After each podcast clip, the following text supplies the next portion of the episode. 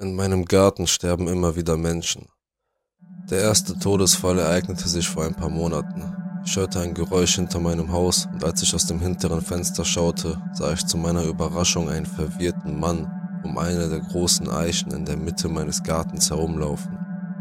Er sah ziemlich benebelt aus und murmelte irgendetwas vor sich hin. Dummerweise eilte ich nach draußen, um zu sehen, ob es ihm gut ging. Ich werde es finden, ich werde es finden, ich werde es finden rief er immer wieder und schaute mich mit Augen an, die mich nicht zu sehen schienen, bevor er sich wieder dem Baum zuwandte.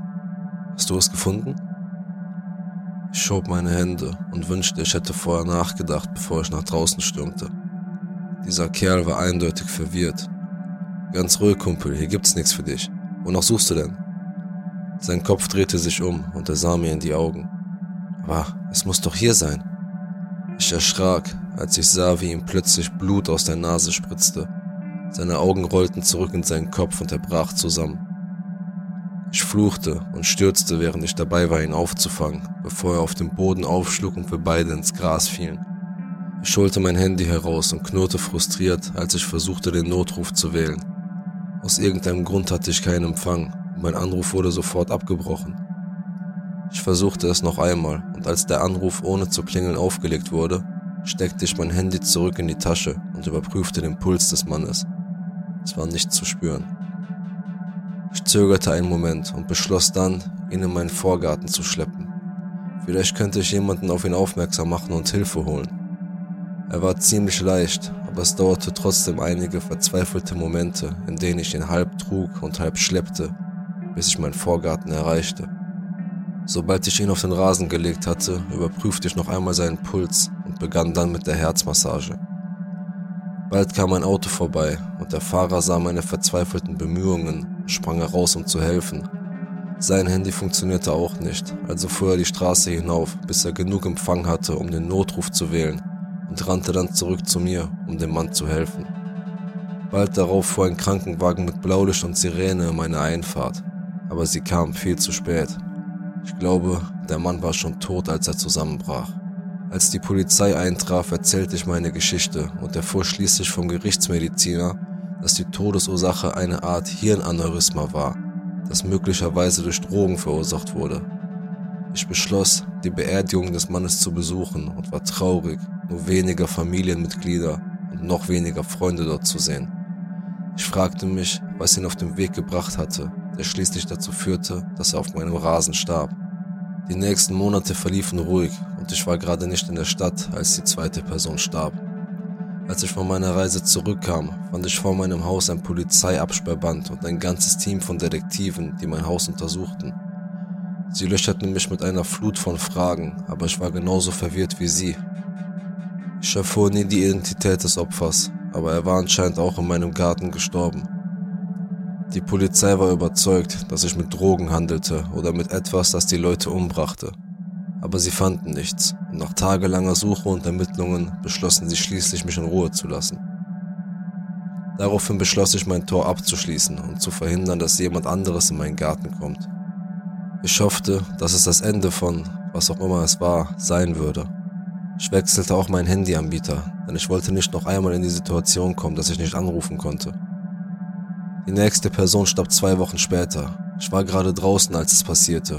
Das erste Anzeichen dafür, dass etwas nicht stimmte, war das Quietschen von Autoreifen auf der Straße. Einen Moment später hörte ich, wie jemand verzweifelt am Tor zu meinem Garten riss und hämmerte, gefolgt von einem hohen Wutschrei. Einen Moment später sprang eine Frau mittleren Alters auf, griff nach dem oberen Ende meines Zauns und kletterte hektisch darüber.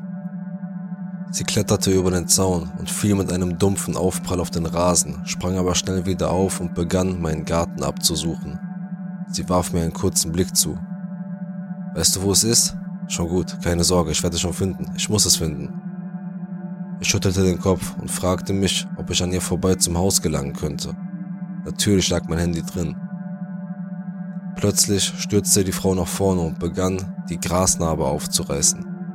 Es ist hier, ich weiß, dass es hier sein muss. Sie riss große Grasbüschel heraus und ihre Schreie wurden immer lauter. Ich machte mich aus dem Staub und rannte ins Haus, um ein Handy zu holen. Seltsamerweise hatte ich mal wieder keinen Empfang, obwohl ich meinen Bruder erst zwei Stunden zuvor angerufen hatte. Frustriert und panisch schreiend rannte ich zurück zu ihr und zog sie vom Gras weg, in der Hoffnung, sie beruhigen zu können. Sie strampelte einen Moment lang wie wild, dann wurde sie schlaff und fing an zu schluchzen. Als ich sie auf den Rücken legte, schaute sie mich mit tränenverschleierten Augen an. Bitte, ich muss es finden, hilf mir es zu finden, ich muss. Und plötzlich brach sie rückwärts zusammen, wobei ihr Kopf wie verrückt zur Seite kippte. Die alte Mrs. Jones, meine Nachbarin, muss den Aufruhr gehört haben, denn einen Moment später steckte sie ihren Kopf über den Zaun und winkte mir zu, dass sie am Handy sei. Wenigstens hatte sie ein funktionierendes Telefon. Die Polizei und die Rettungssanitäter trafen ein paar Minuten später ein. Diesmal wurde ich zum Verhör auf die Wache gebracht. Wütende Beamte löcherten mich stundenlang mit Fragen und Anschuldigungen und hielten mich sogar über Nacht wegen Mordverdachts fest. Doch schließlich mussten sie mich gehen lassen, obwohl ich genauso verwirrt war wie sie. Ich erzählte ihnen, dass meine Theorie war, dass es entweder eine Sekte in der Stadt gab, die von meinem Garten besessen war, oder dass die Leute auf irgendeiner Droge waren, die sie dorthin lockte. Eine andere Erklärung hatte ich nicht. Der Albtraum hörte aber nicht auf, es wurde sogar noch schlimmer. Ich kaufte Kameras, Scheinwerfer, ein Festnetztelefon und ein zusätzliches Handy. Das spielte aber keine Rolle. Sie funktionierten alle einwandfrei, bis jemand Verrücktes in meinem Garten auftauchte und ich vom Rest der Welt abgeschnitten war. Die Kameras hatten einen Kurzschluss, mein Festnetzanschluss war tot und wenn jemand nachts auftauchte, funktionierten nicht einmal die Außenlampen. Die Leute tauchten erst jede Woche, dann alle paar Tage auf. Ich habe Stacheldraht über meinen Zaun gespannt und ein armer Kerl hat sich bei dem Versuch ins Haus zu kommen furchtbar aufgeschlitzt. Ein alter Cowboy rammte seinen Pickup direkt durch meinen Zaun, sprang dann heraus und fing an, mein Blumenbeet umzugraben. Er unterhielt sich ein oder zwei Augenblicke mit mir, bevor er plötzlich zusammenbrach, aber ich erfuhr nicht viel mehr, als dass er etwas suchte und glaubte zu wissen, wo es war. Ich gab all meine Ersparnisse aus und baute den Zaun mit einer Stahlbetonmauer und doppeltem Stacheldraht wieder auf. Die Stadt schickte mir Verstöße gegen die Bauvorschriften und Briefe, aber das war mir egal. Was auch immer nötig war, um die Leute von meinem Garten fernzuhalten, ich würde es tun. Ich war ständig am Rande einer Panikattacke, weil ich mich fragte, wann die nächste Leiche auftauchen würde, und ich wusste, dass ich wenig tun konnte, um sie aufzuhalten. Und immer wieder kamen Menschen vorbei und starben, Tag und Nacht. Als die alte Mrs. Jones sich unter meiner Mauer durchtunnelte, war ich zu betäubt, um mehr als nur erstaunt zu sein. Sie hatte anscheinend tagelang oder wochenlang an dem Tunnel gearbeitet und nur mit einer Schaufel und einer Spitzhacke eine Menge geschafft. Ich fand sie eines Morgens zusammengebrochen neben dem Tunnel, ihre Lippen blau und ihr Körper kalt. Sie hatte ein ganzes Stück des Hofes umgegraben und sogar ein Gebüsch in der Ecke des Gartens abgehackt, bevor sie zusammenbrach. Ich hatte aufgehört, zu den Beerdigungen anderer Leute zu gehen, aber für ihre Beerdigung letzte Woche machte ich eine Ausnahme. Auch wenn ich sie nicht sehr gut kannte, war sie meine Nachbarin und immer nett zu mir. Seitdem ist in den letzten paar Tagen niemand mehr in meinen Garten gekommen.